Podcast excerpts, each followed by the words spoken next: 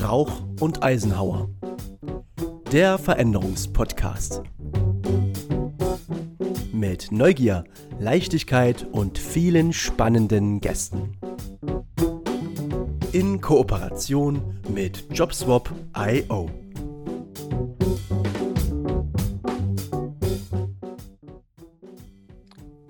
Herzlich willkommen zu unserem Veränderungspodcast. Wir sind Jana Rauch, systemisch-spirituelle Lebensberaterin und Sven Eisenhauer, systemisch denkender Wegbegleiter für Veränderungsprozesse. Wir leben in einem Zeitalter massiver Veränderungen.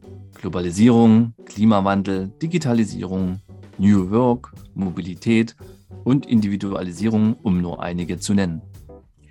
Doch wie schauen die Veränderungen bei jedem Einzelnen aus?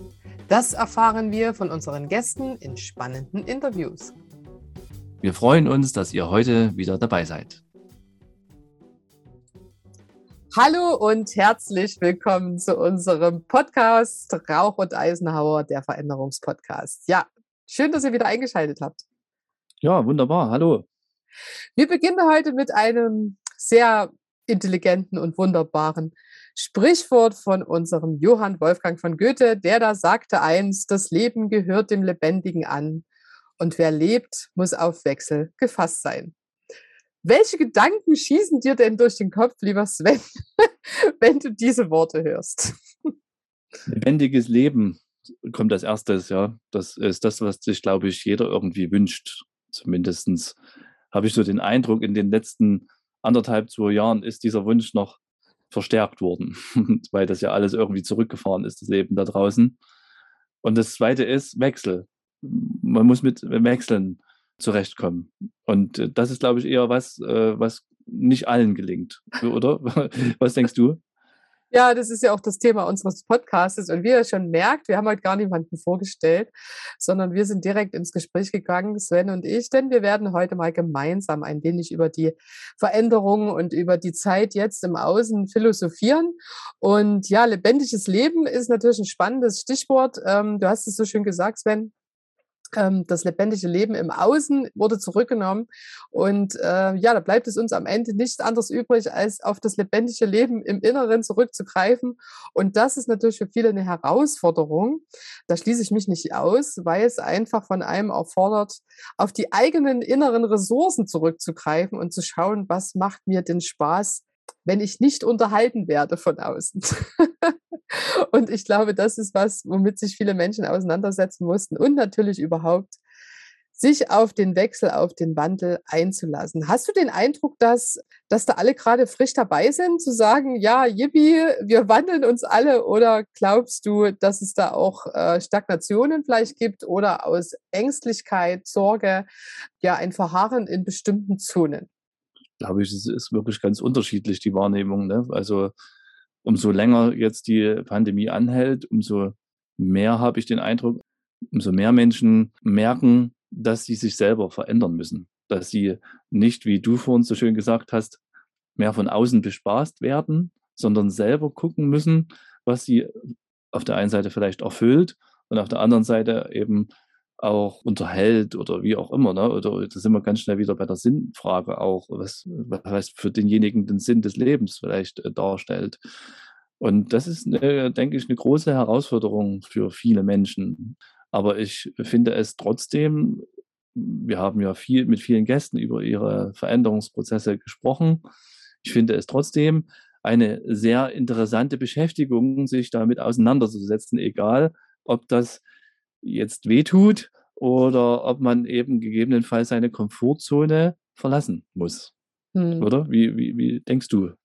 Ich, ich finde es gerade eine sehr schöne äh, Überleitung zu unserem Modell, was wir heute nutzen wollen, damit äh, wir uns, oder sag ich mal, was haben, was vielleicht auch ein bisschen anschaulicher ist für unsere Zuhörerinnen und Zuhörer. Wir verlinken das, was wir jetzt gleich erzählen, auch unten in den Shownotes. Und zwar würden wir uns gerne mal ein bisschen auf das Zonenmodell von Martin Permantier. Spricht das sich so aus? Ich denke es, ne? Oder Klingt gut. Ähm, der hat dieses schöne Zonenmodell entwickelt, ähm, wo wir am Anfang sehen eine Komfortzone, in der es darum geht, um Selbstorientierung, sicher zu sein und wenig Risiko. Ne? Ich glaube, das kennen viele von uns, einfach sich in einem Gebiet zu befinden, wo man sagt, ja, also da fühle ich mich sicher, das ist so das, wo ich sage, da, da fühle ich mich wohl, da äh, wird mich jetzt eine Überraschung nicht so sehr aus dem Latschen hauen. Das ist so, so meine Basic, ne?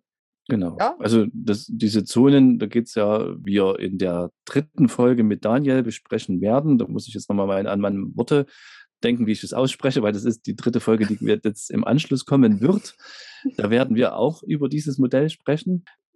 Die Basis darunter ist das Komfortzonenmodell. Also da, da es ist bekannt davon. Ne? Genau. Und was du jetzt so sagtest, ne? diese Selbstorientierung und äh, sicher und wenig Risiko, das ist jetzt die Komfortzone, das ist die Basis, wo wir uns ursprünglich alle vor anderthalb, zwei Jahren ja, wiedergefunden haben und äh, wo der Mensch sich am liebsten auch aufhält. Ja, ist ja, ja. auch schön da, logisch. Warum ist, denn das, warum ist denn das eigentlich so schön, dort zu sein? Warum es so schön ist, dort zu sein, weil es übersichtlich ist. Ne? Also das ist ja wie wenn ich, äh, wie soll ich jetzt mal sagen, wenn ich jedes Jahr an denselben Urlaubsort fahre, da weiß ich, was mich dort erwartet. Dann habe ich keine großen Überraschungen. Die kann ich mir dann selber äh, organisieren, indem ich sage, okay, von dort aus fahre ich mal in die Stadt, wo ich noch nie gewesen bin. Aber die Basis ist sozusagen das, was mir Sicherheit gibt und Ruhe und vielleicht für manche den absoluten Erholungsmoment. Ne? Oder wenn ich zu Hause gucke, ich habe meine Wohnung eingerichtet, meine Familienmitglieder sind alle da, die an der Stelle, wo sie sein sollen und es ist alles gut äh, sortiert und ich weiß, wie meine, mein System reagiert auf bestimmte Dinge. Das schafft für mich eine gewisse Beruhigung und Sicherheit und Orientierung. Also es ist ja auch ein wichtiges Gefühl, was man braucht im Leben. Absolut. Dass man, hm. dass man sich an irgendeiner Stelle einfach auch gehalten und sicher und geborgen fühlt. Ne? Hat überhaupt nichts Negatives, das Komfortzone, äh, die Komfortzone. Man sollte die bloß gelegentlich eben erweitern und das passiert eben manchmal freiwillig, indem man sagt, okay, ich probiere mal was Neues aus indem ich äh, vielleicht mich drauf einlasse, keine Ahnung, aus dem Flugzeug mal zu springen und Fallschirmspringerin zu sein, ganz dringend, um mal zu gucken, ob das was sein könnte.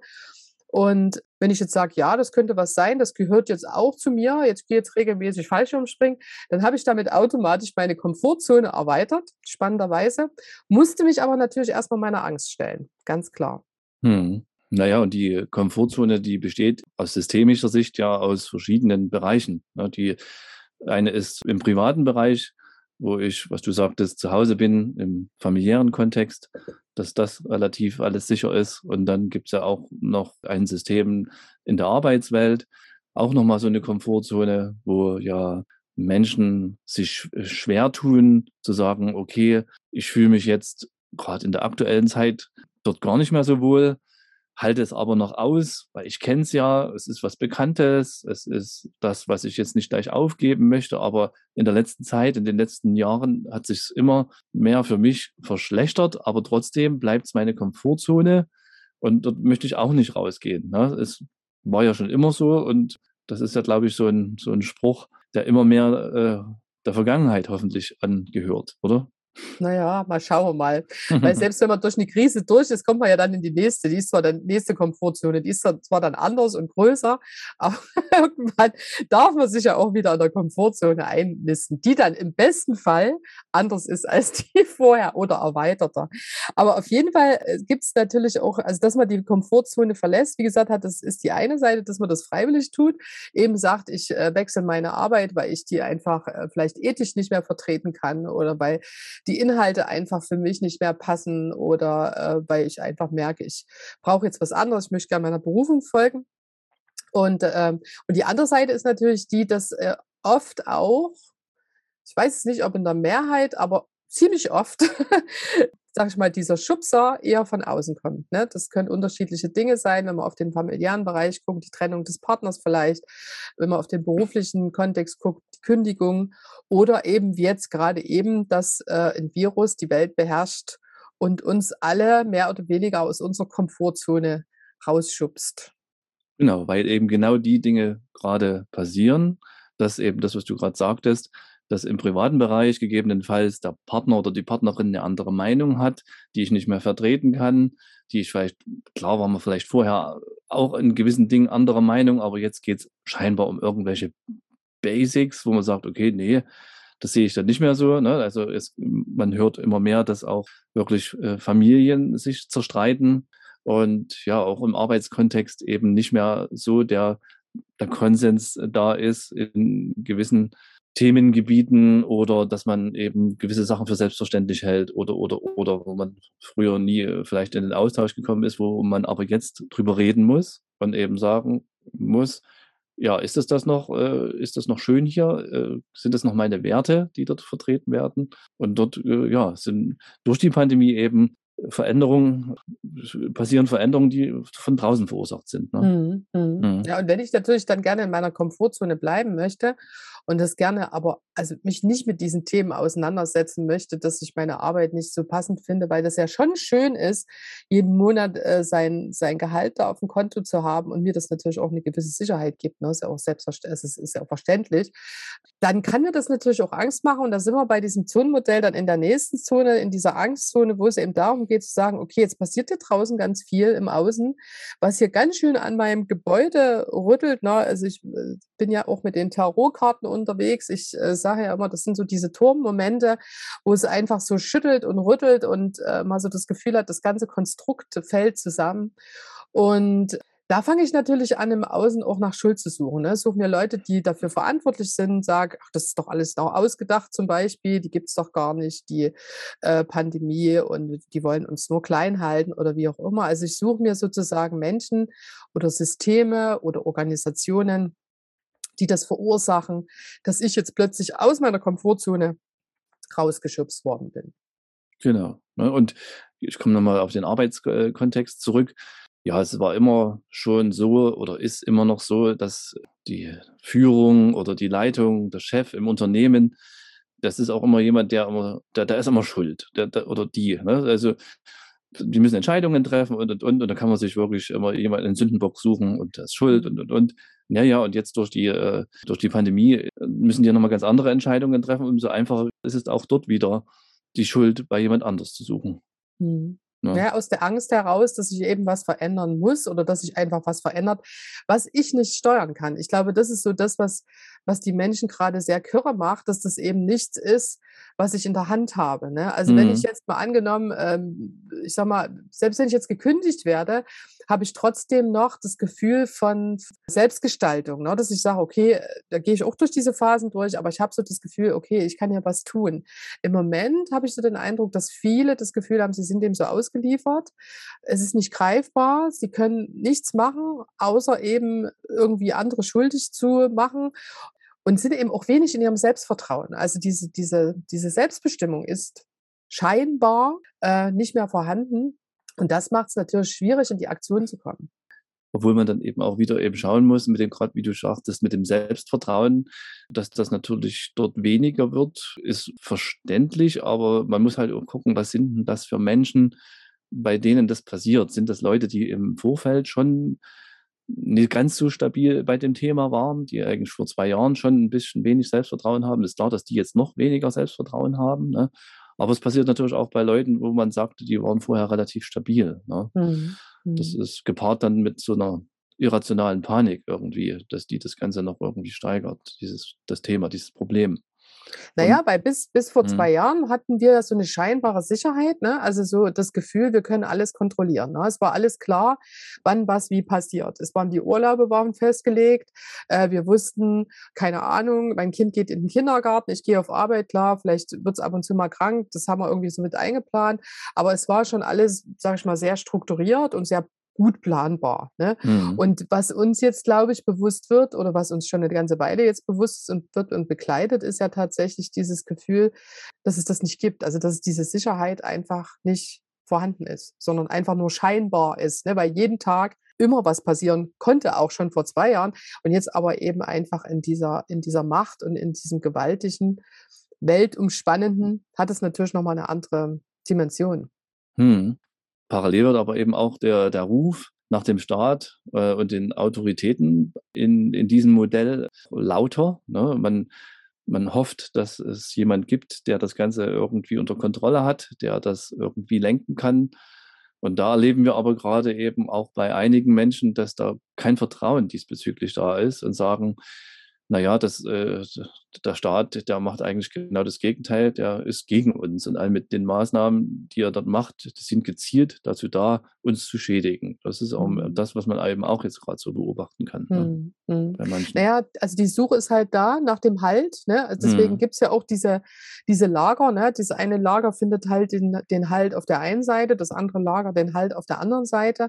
Also ich glaube, diese, diese Sehnsucht oder dieser Wunsch nach, nach einer Autorität, das ist schon im Menschen angelegt. Ne? Also ja. jemandem, der es richtet und der sagt, Leute, ich weiß, wie es geht ist natürlich eben immer so die Frage, ob das mhm. so ein Einzelner oder eine Gruppe von Menschen so genau weiß, wie es geht. Möchte ich jetzt mal bezweifeln, aber es, ähm, es gibt auf jeden Fall Halt. Man weiß es ja von sich selber auch, dass wenn man mit stabilen Menschen in seinem Umfeld zu tun hat, fühlt man sich sicherer, als wenn man jetzt ständig mit Leuten zu tun hat, die alle so ein bisschen in, in sich instabil sind. Das trägt es nicht zum Wohlbefinden bei. Ne? Und so geht es ja quasi den Menschen in der Breite. Und da hm. kann ich das schon verstehen, dass die alle so irgendwie nach das, auf der Suche sind nach, nach Orientierung.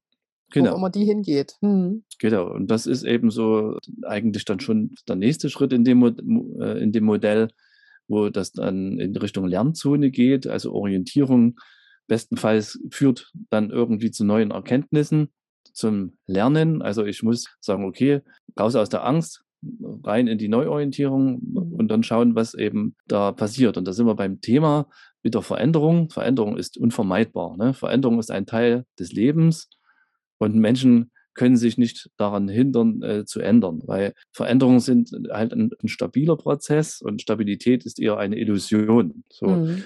Und da hattest du auch, glaube ich, noch so ein Sprichwort nebenbei mit rausgefunden. Ach, von Darwin. wo Darwin das ja ziemlich gut beschreibt. Genau, also da Charles Darwin äh, sagte, es ist nicht die stärkste Spezie, die überlebt, auch nicht die intelligenteste. Es ist diejenige, die sich am ehesten dem Wandel anpassen kann. Mhm. Ja, also das hat man, ja bei, hat man ja bei den Dinosauriern gesehen, die waren jetzt nicht so hm. anpassungsfähig. Gibt es leider nicht mehr.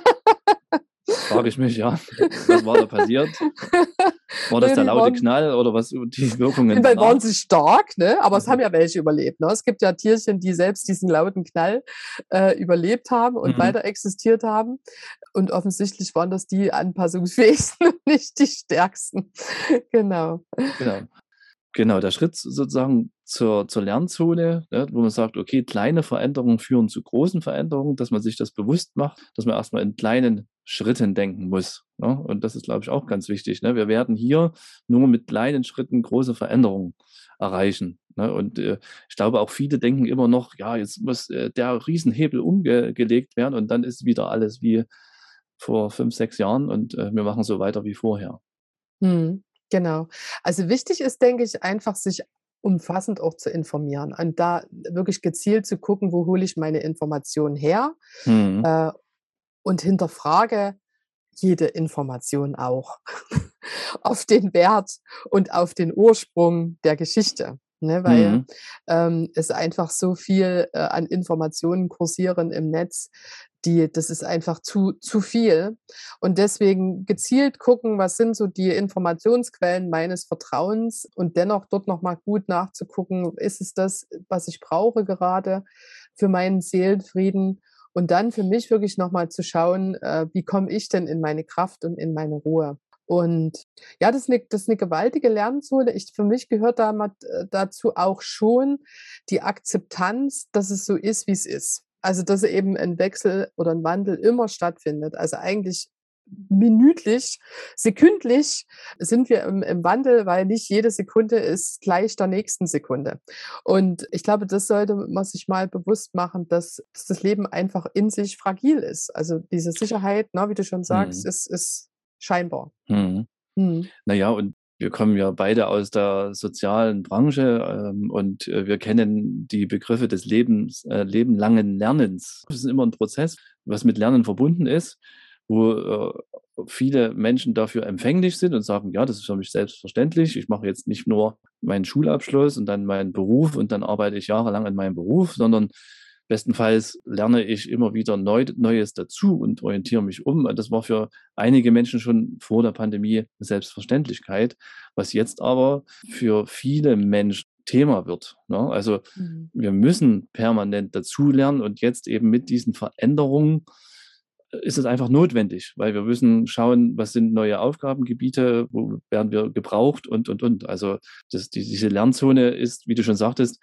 ja trotzdem eben auch nochmal geprägt durch Fakten studieren und sich seriös informieren und Zusammenhänge verstehen. Ne? Das ist, mhm. glaube ich, eher leichter gesagt als mhm. getan, weil ja auch in, den letzten, in der letzten Zeit, in der viele äh, Quellen an, an Informationen irgendwo hervorgekommen sind, wo man gar nicht mal richtig weiß, woher stammen denn jetzt eigentlich diese Informationen? Sind denn die auch wahrheitsgerecht? Und dann kommen wir wieder zum Thema Vertrauen und Thema Wissenschaft, Vertrauen auf Wissenschaft. Zu mhm. sagen, wir leben in einer Gesellschaft, wo äh, Geld zur Verfügung steht, Wissenschaft zu finanzieren. Gott sei Dank ist das so.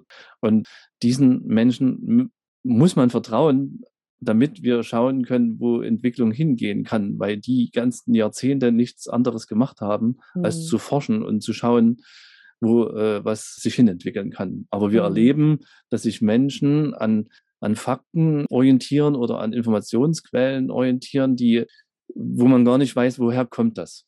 Hm. Ich versuche mich, du merkst es wirklich, es ist schwierig, äh, das ordentlich auszudrücken, ohne dass sich jetzt vielleicht eine Hörerin oder ein Hörer irgendwie angegriffen fühlt. Deswegen eier ich da auch ein bisschen rum, mich da auszudrücken. Ja, also ich, das sehe ich genauso, weil ich denke, es muss jeder wirklich für sich auch Entscheidungen treffen. Äh, jedoch, was, was mir halt auch wichtig ist, dass wenn ich Entscheidungen treffe für mich, dass ich dann tatsächlich auch mit dem, was daraus resultiert, auch äh, leben muss und darf und sollte. Ähm, das ist so das, was mich immer so umtreibt an der ganzen Geschichte. Das Vertrauen ist eben so eine Sache. Ich habe da auch schon viel drüber nachgedacht und auch bei mir so ein bisschen geforscht, weil äh, es hat mich ja auch gerüttelt an allen Stellen. Also da will ich mich gar nicht ausnehmen. Was denn jetzt anders ist als noch vor drei, vier Jahren, wo es für mich unproblematisch war, zu einem Arzt zu gehen, mir Medikamente verschreiben zu lassen und die einfach so hinzunehmen oder ins Krankenhaus zu gehen und dort zu sagen, die werden schon wissen, was sie tun, weil die sind ja. Ärzte, die haben das studiert und so weiter, was denn jetzt anders ist, äh, warum mhm. dieses Vertrauen einfach so, so verloren gegangen ist. Also das wäre eher sowas, was, was ich spannend finde. Vielleicht ist es einfach auch so, dass, dass dieses Infragestellen tatsächlich auch ein Teil von diesem Veränderungsprozess ist und das einfach auch in Maßen, sage ich jetzt mal, ein wichtiger Bestandteil dieses Veränderungsprozesses sein muss, Absolut. um eben auch diesen Bereich in Frage zu stellen. Du bist ja auch so eine, so, ich sag fast so eine Ikone des Reframings, ne? Ja, da sage ich, ne, wo ich sage, ich finde das auch gut, dass Menschen hinterfragen. Ne? Also das hat mhm. ja auch, könnte, das könnte man jetzt hinterframen äh, und sagen, was hat das für positive Dinge? Die kommen aus ihrer Starrheit ins genau. Nachdenken. Das genau. ist ja toll. Genau. Also ja. und am Ende äh, äh, organisieren sie sich schon Informationen und äh, machen. Ähm, ich würde bloß noch ein bisschen mehr zur Reflexion der der Informationen aufrufen wollen. Genau. Ich weiß, dass es nicht einfach ist, weil einfach dieses, äh, diese Informationsflut so gigantisch ist ähm, dennoch wirklich nachlesen, nachlesen, nachlesen, informieren, informieren und wirklich auch alle Seiten betrachten. Alle Seiten. Und, und, nicht, mhm. äh, und nicht, weil man eben äh, bei Facebook die Nachrichten geliefert kriegt, die, man, die eben gut ins Profil passen, das auch einfach zu nehmen, sondern wirklich sagen, ich gucke mir auch nochmal die andere Seite an und beleuchte das und entwickle ein Verständnis auf allen Ebenen. Also das wäre einfach das Gute, weil dann hätten wir auch diese Spaltung nicht und dieses aufeinander losgehen, das finde ich einfach problematisch, weil es braucht einfach die Menschen, die sich verstehen genau. und die miteinander ins Gespräch kommen. Das ist wichtig, weil ansonsten wären wir alle anders krank. Ja, genau. genau. Also, und, und, die Frage ist eben, wie du sagtest, man, es braucht es eben auch. Da sind wir ganz schnell bei der Maslow'schen Bedürfnispyramide. Ne? Mhm. Wenn wir mhm. sagen, okay, am, am, am, Fundament stehen die ganz normalen Grundbedürfnisse wie Essen, Trinken, Schlafen. Oben drüber haben wir die Sicherheitsbedürfnisse, ne, materielle, berufliche Sicherheit, Wohnen und Arbeit, wo wir, wo wir jetzt merken, aha, hier rüttelt es schon, das haben wir vor uns gerade darüber besprochen, aber das, was du jetzt meinst, ist die, die Etage oben drüber, da geht es um diese sozialen Bedürfnisse, Freundschaft, Liebe und Gruppenzugehörigkeit. Mhm. Und das, das geht nur mit einem Miteinander. Ne? Und da schauen wir gerade nach draußen und da passieren leider eben gerade gegenläufige Entwicklungen. Ne? Mhm. Mhm. Obwohl wir wissen, dass das in der Bedürfnispyramide genau in der Mitte steht. Da gibt es noch sozusagen die Ich-Bedürfnisse oben drüber und die Selbstverwirklichung. Ne? Und das sind ja Wachstumsbedürfnisse oben drüber, die sind notwendig, wo wir die Leute, wir mit unserem Podcast, mit unserer systemischen Beratung hinbringen wollen, dass wir sagen, okay, wir leben in einem Land, wo die Grundbedürfnisse, das ist alles da, das ist, da, da wird sich darum gekümmert. Wenn wir in die Veränder wenn die Veränderung erfolgreich sein soll, dann müssen äh, die Selbstverwirklichung, die Ich-Bedürfnisse, mhm. die müssen klar sein. Und da sind wir jetzt, kommen wir von der Lernzone in die Wachstumszone in unserem Modell oder? Also, oder habe ich mhm. was, bin ich zu schnell? Nee, nee du bist nicht zu schnell. Ich habe bloß gerade gedacht, ähm, wenn natürlich diese, was du gerade gesagt hast, ne, wenn so diese Beziehungen auseinanderbrechen, und das passiert ja gerade an vielen Stellen, ja. dann ist es natürlich schwierig, äh, in diese Wachstumszone einfach zu wechseln, in dieses, äh, was hast du gesagt, ich, ich orientierte? ähm, ich glaube ganz oben. Hm. Ich Bedürfnisse. Und dann die, oben drüber die Selbstverwirklichung. Genau, ne? Und äh, ich glaube dann ganz oben, da gibt es noch eine neue, da geht es dann um Spiritualität, das ist dann so sozusagen mhm. der letzte Zipfel, äh, ist es natürlich schwierig, wenn ich gerade das Gefühl habe, ich bin überhaupt nicht verbunden, sondern ganz im Gegenteil, bin sehr auf mich zurückgeworfen, da in diese nächste Zone zu kommen. Ne? Also deswegen ist es ja so wichtig, dass wir uns wieder verbinden genau. und wieder ins, äh, in die Entspannung gehen und einfach auch in die Akzeptanz der ja. Meinung anderer. Genau. Und dann können wir in die Wachstumszone ähm, springen sozusagen von der Lernzone in die Wachstumszone. Und da geht es ja eben dann einfach darum, die Veränderung als Chance zu sehen und zu sagen, ja, ich lasse das Alte hinter mir und sehe es als Chance, jetzt einfach neue Wege zu gehen. Mhm. Neue Wege zu gehen, verbunden mit sich überhaupt äh, neue Ziele zu setzen. Ne? Genau. Und das klingt aber eben auch alles sehr theoretisch. Und wenn, wenn wir darüber reden, wissen wir aber auch ganz genau, dass das eben genau da sind wir der Meinung und das erleben wir auch, da braucht es Unterstützung. Ne, weil so neue Ziele einfach so mhm. zu formulieren, ist ja nicht, wie wir schon jetzt im Laufe des Gesprächs festgestellt haben, jedem gegeben. Und das braucht, glaube ich, professionelle Unterstützung, Unbedingt. Begleitung. Also, ja. Das ist ja auch das, was, was wir, glaube ich, beide auch bei unseren Klienten, die wir so haben in der Beratung, beobachten, dass die oftmals, wenn das alles noch so so chaotisch ist, gibt ja dieses schön, ich mag dieses Krisenbild, ne, mit diesem Pool und diesem Chaos, wo so auf einen Poolrand steht, dann springt mhm. man da in diesen Krisenpool und dann wirbelt es einen von oben nach unten und rüber und rüber und irgendwann, man weiß gar nicht wie, landet man plötzlich oben auf der anderen Seite von diesem Pool und steht plötzlich wieder auf dem Poolrand und denkt, huch, und ist ein ganz anderer Mensch. Ja. Und in, in diesem Gewirbel ist es ja sozusagen manchmal, also wenn man so am Anfang in diesem Strudel ist, ist es ja nicht so einfach, wirklich sinnhafte Ziele zu entwickeln. Da sieht man manchmal so Ziele als ein Rettungsanker oder als, als äh, oh, da muss ich hin, dann wird es ja vielleicht entspannter. Was ich so ein, empfinde oder was ich oft mit meinen Klienten dann bearbeite, ist, sich auch diesem Strudel erstmal hinzugeben, um überhaupt mal ein Gefühl dafür zu entwickeln, was brauche ich denn überhaupt in diesem ganzen Durcheinander und nicht mich sofort wieder aufs nächste Ziel zu stürzen und diesen Ablösungsprozess auch von dem Alten sinnhaft zu gestalten. Das stimmt. Das ja, und das, und ich glaube, in diesem Strudel sind jetzt gerade viele drin und dann sagen die, oh, da mache ich jetzt schnell was anderes und dann guckst du da gar nicht mehr hin. Aber das, es braucht auch gute Übergänge und gut gestaltete, gut gestalteten Abschied, um dann in das Neue gut zu starten. Hm, absolut. Das müssen wir schauen. Geht. Es geht aber, also das geht tatsächlich nur mit Begleitung. Also außer man ist ein super, super, super guter, reflektierter Mensch, aber selbst nee. ich selbst, wir als Beraterinnen und Berater brauchen da Begleitung in solchen Situationen, weil das einfach auch menschlich ist. Ja, auf der einen Seite das, ne, und weil eben eine Pandemie da trotzdem nochmal eine ganz äh, andere Situation ist als vorher, wo ich das vielleicht irgendwie selber hinbekommen hätte mit meinem sozialen Netzwerk wo wir jetzt aber eine ganz andere, ja, wie gesagt, eine andere Situation vorfinden. So, jetzt sind wir aber schon zeitlich ganz gut vorangeschritten, müssen wir mal gucken, noch eine Minute irgendwie das zuzubinden, das Ganze. Das Ganze, also die, dieses Zonenmodell, äh, was wir jetzt besprochen haben, um diese Veränderung erfolgreich gestalten zu können, das hat ganz viel ja auch mit Motivation zu tun. Mhm. Und äh, wie motiviere ich mich denn in, in solchen Zeiten wie jetzt? Da muss ich erstmal gucken, was habe ich für Stärken selber und, und, und, und die sind mir teilweise eben aber auch gar nicht so richtig auch bewusst. Und deswegen muss man da nochmal hingucken. Das sind solche äh, Anfangsbausteine, die wir bedienen in, in, in der Beratung, wo wir gucken, wo kommt denn derjenige her? Was hat denn der für soziales Umfeld? Äh, wie ist denn der aufgestellt? Wo hat denn der vielleicht, wo kann denn der dort nochmal Ressourcen herholen? Mhm. Und was sind denn seine eigene, eigenen Stärken nochmal? Und dort dann zu gucken, wie, äh, wie ich diese Motivation wieder antreiben kann für denjenigen, um diese Veränderung möglichst gut zu gestalten. Ne? Und da gibt es ja, wissen wir ja, extrinsische und intrinsische Motivation. Wir haben ja, wir leben ja in einer Gesellschaft, äh, gerade im Arbeitskontext, die extrem extrinsisch motiviert ist. Ne, wo man äh, versucht, mit, mit die Leute mit Geld oder mit irgendwelchen anderen Faktoren irgendwie zu locken. Aber wir wissen ganz genau, wie wir gerade in der, in der Pyramide auch gesehen haben, dass erfolgreich man durch Veränderung nur gehen kann, wenn das intrinsisch motiviert ist. Wenn ich überzeugt bin von, von dem, was ich tue, dann kann ich auch erfolgreich durch diese Zonen wandern und komme dann mhm. am Ende dort raus, wo ich äh, bestenfalls hingehöre. Da sind wir wieder bei der Berufung, was wir bei vielen unserer Gästen auch gehört haben jetzt, dass das ein mhm. wesentliches Thema ist. Und das ist, glaube ich, unsere Herzenssache, wo wir Menschen begleiten wollen.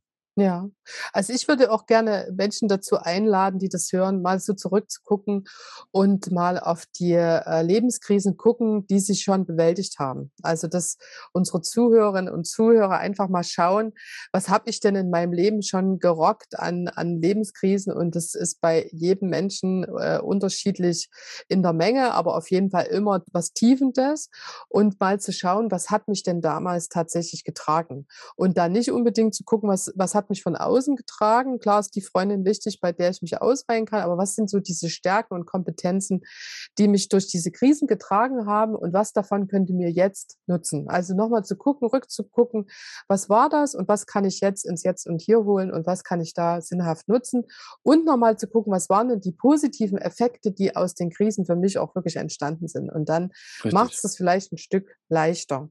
Genau. Und in, in der Beratung machen wir das mit Hilfe der Genogrammarbeit, dass wir schauen in die, in die Familienstruktur auf der einen Seite, schauen, wie haben das meine Eltern, wie haben das die Großeltern gegebenenfalls gemacht, wie sind die durch Krisen gegangen und was hat das mit mir zu tun, wie habe ich vielleicht dadurch was lernen können, zusätzlich zu dem, was du jetzt gesagt hast. Und da haben wir uns gedacht, dass wir in Zukunft, wenn wir uns wieder mal alleine unterhalten werden, das Thema Genogramm äh, mal mit näher vorstellen wollen. Ja, spannend. Das wird mhm. eine spannende Geschichte. Wir haben beide Genogrammerfahrung se selbst und in der Arbeit und äh, es ist ein fantastisches Tool. Ähm, das werden wir mal besprechen. Da freue ich mich schon sehr drauf. Soll ich noch einen schönen Eben. Spruch zum Schluss bringen? Ein Spruch zum Schluss, wunderbar. Von John Maynard Keynes, englischer Ökono Ökonom, der hat gesagt, die größte Schwierigkeit der Welt besteht nicht darin, Leute zu bewegen, neue Ideen anzunehmen, sondern alte zu vergessen. ja, Prima. Super. In diesem Sinne, ja. schaut nach vorne, schaut auf die neuen Ideen und seht Kreiert die Krise als Ideen. Chance. Genau. genau. Ja. Und dann bis zur nächsten Sendung. Wir freuen uns auf euch und bis bald. Ja, tschüss. Tschüss. Wenn ihr euch ebenfalls gerade mit Veränderungsprozessen auseinandersetzt, ihr euch gedanklich gerade in einer Sackgasse befindet, oder ihr noch den entscheidenden Impuls braucht, um loszugehen, dann kontaktiert uns einfach und wir schauen, wie wir euch unterstützen können. Unsere Kontaktdaten findest du auf der Website www.veränderung-begleiten.de.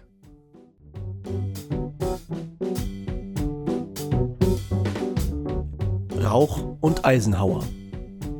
Der Veränderungspodcast.